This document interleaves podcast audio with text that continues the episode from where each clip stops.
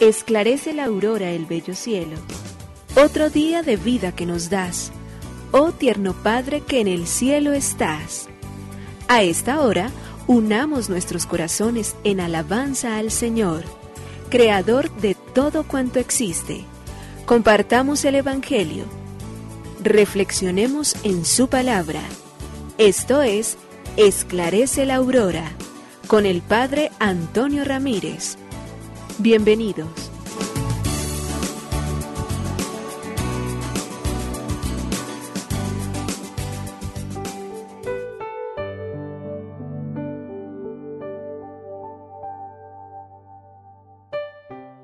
Con los muy buenos días, hoy es domingo 13 de noviembre del año 2022 y aquí estamos una vez más, Señor, para dirigir hacia ti nuestra mirada, para dejarnos llenar de tu paz, de tu tranquilidad, de tu serenidad.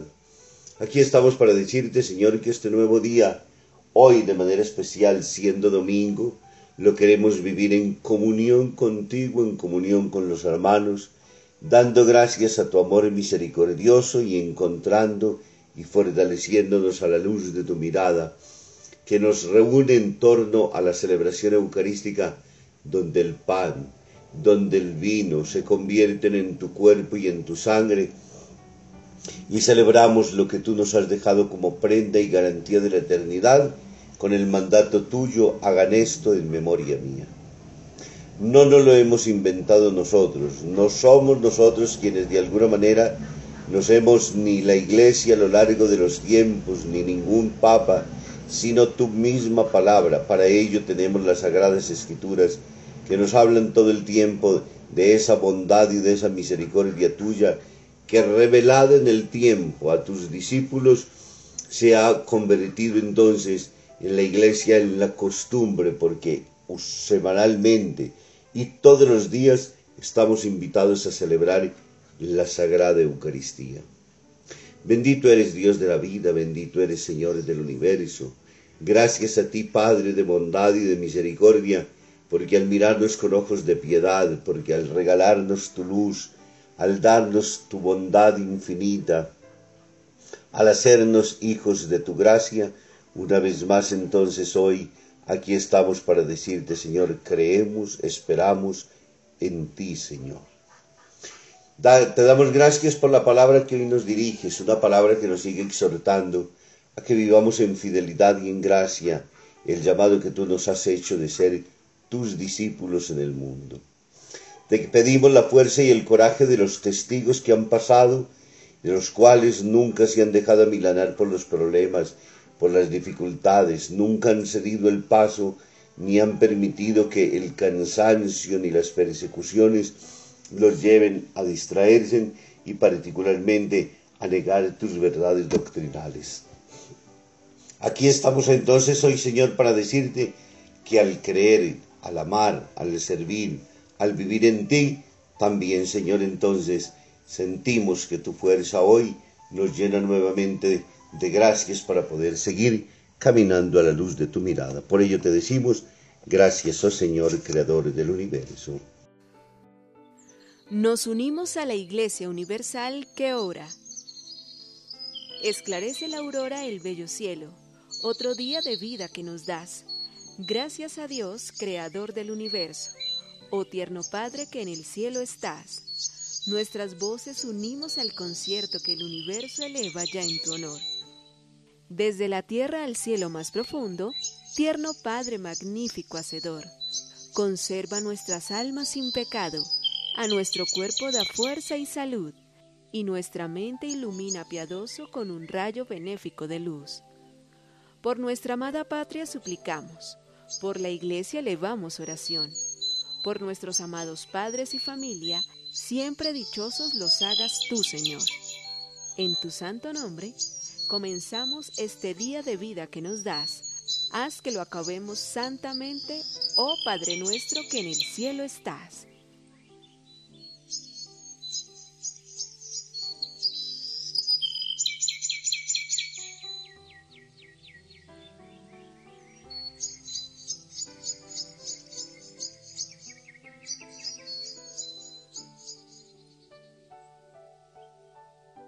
Papa Francisco en Evangelium Gaudium nos dice entonces, en el numeral 167, 166, otra característica de la catequesis que se ha desarrollado en las últimas décadas es la de la iniciación mistagógica, que significa básicamente dos cosas.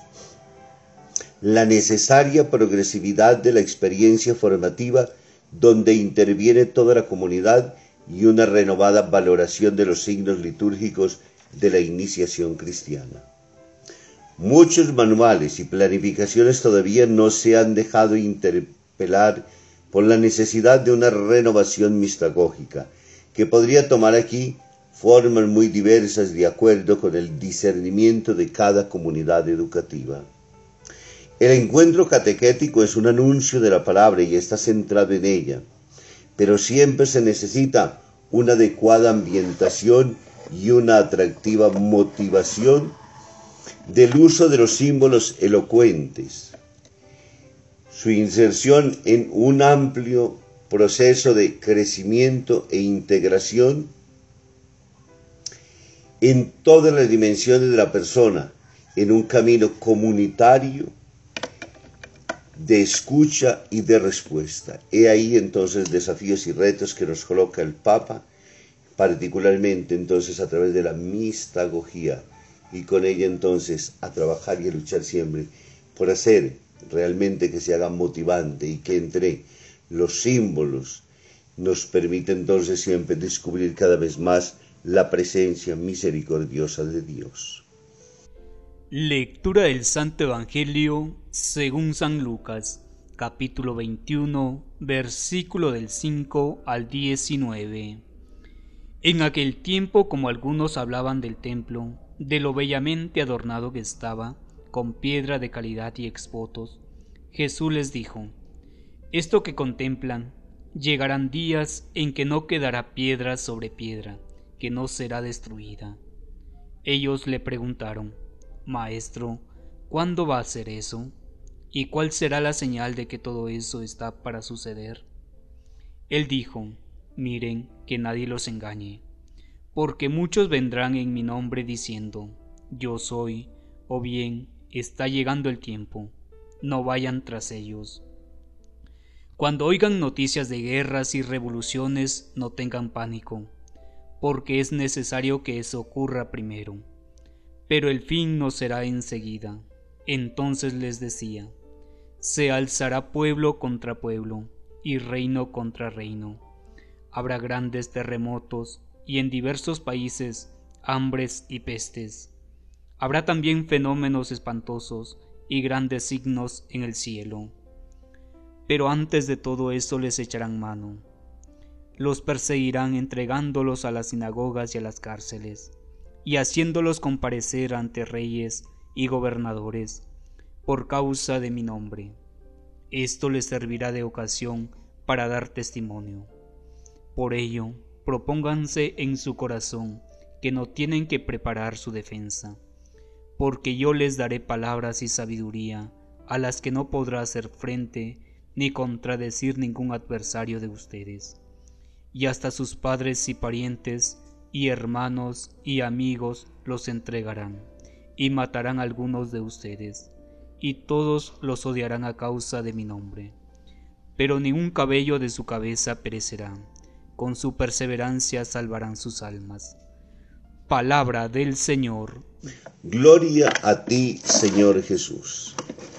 Vamos caminando hacia el final del año litúrgico y la palabra de Dios hoy entonces es certera una vez más. Lucas 21, 5 al 19 nos habla entonces. Muchos particularmente admirados frente a ese extraordinario templo construido por Salomón, y que ha sido enriquecido en el tiempo por la cantidad de exvotos, ahora entonces lo lleva a una admiración terrible. Y Jesús entonces habla de que ella no quedará piedra sobre piedra y nos advierte sobre la gran necesidad de no permitir que nadie nos engañe, porque vendrán muchos usurpando su nombre. Y queremos particularmente ahí colocar nuestros propios ojos.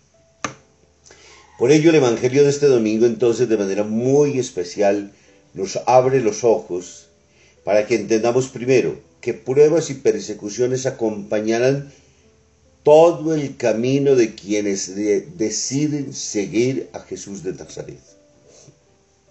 El cristianismo no es que busque exponerse ni es que busque entonces ser perseguido. La verdad, cuando es auténtica, se levantan muchos enemigos contra ella. Y Jesús nos advierte justamente de ello. Ante la mentira todos quedamos finalmente cubiertos, pero ante la verdad quedamos totalmente desnudos. Y por ello Jesús una vez más utiliza de manera muy especial el que podamos entenderlo. Y por ello nos dice de los signos que habrán de acontecer a quienes acompañando su propio ser de cristianos vivirán a lo largo de todos los siglos. No ha habido una parte de la historia humana en la que no hayan habido persecuciones duras y difíciles. ¿Para quiénes? Para los cristianos. ¿Para cuáles? Para los auténticos. Para quienes viven de una sola pieza. Por eso el, el Evangelio cuando es una falsa tranquilidad, donde se ahorra todo esfuerzo, donde no hay lucha por la conquista de la salvación, es una caricatura del Evangelio, no es el Evangelio pleno no es la verdad que Jesús nos ha mostrado. No es verdaderamente entonces la lucha contra esta mentalidad y ambiente de hoy que está secularizada y hedonizada. Secular quiere decir que ha perdido la orientación de Dios y que vive como si Dios no existiera. Y hedonista es tratando de buscar solamente esas satisfacciones individuales, ese deseo y ese gusto solamente por el placer, pero se olvida de cualquier otra cosa que lleve a la fidelidad de Cristo, que debe asumir una condición propia de cercanía a quien está marginado, a quien está descalificado, a quien muchas veces se siente herido a lo largo del camino. Jesús eso nos enseñó y eso es lo que nosotros también necesitamos poder llevar. Él nos habla una vez más también del peligro particularmente hoy de que de las ideologías engañosas, de los falsos profetas de nuestro tiempo, de quienes nos quieren o muchas veces queremos inducir al error.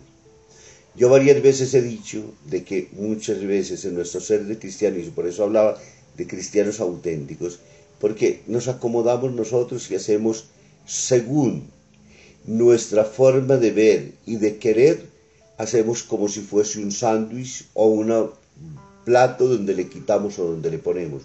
El evangelista para vivir en la integridad completa.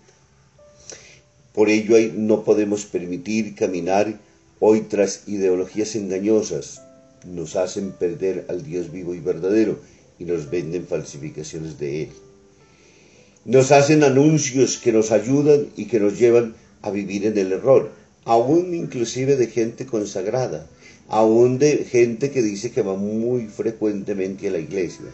Y por eso el Señor nos pidió perseverancia en la gracia divina, la única que nos puede hacer fuertes, la única que nos forma para poder discernir lo que es lo bueno y lo verdadero, como diría el apóstol.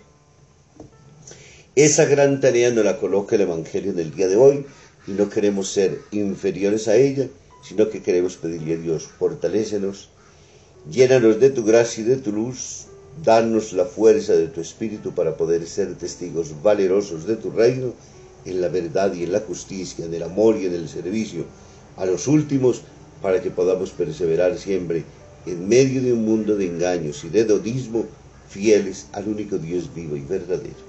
Me diga el Padre, el Hijo y el Espíritu Santo. Un muy feliz día para todos.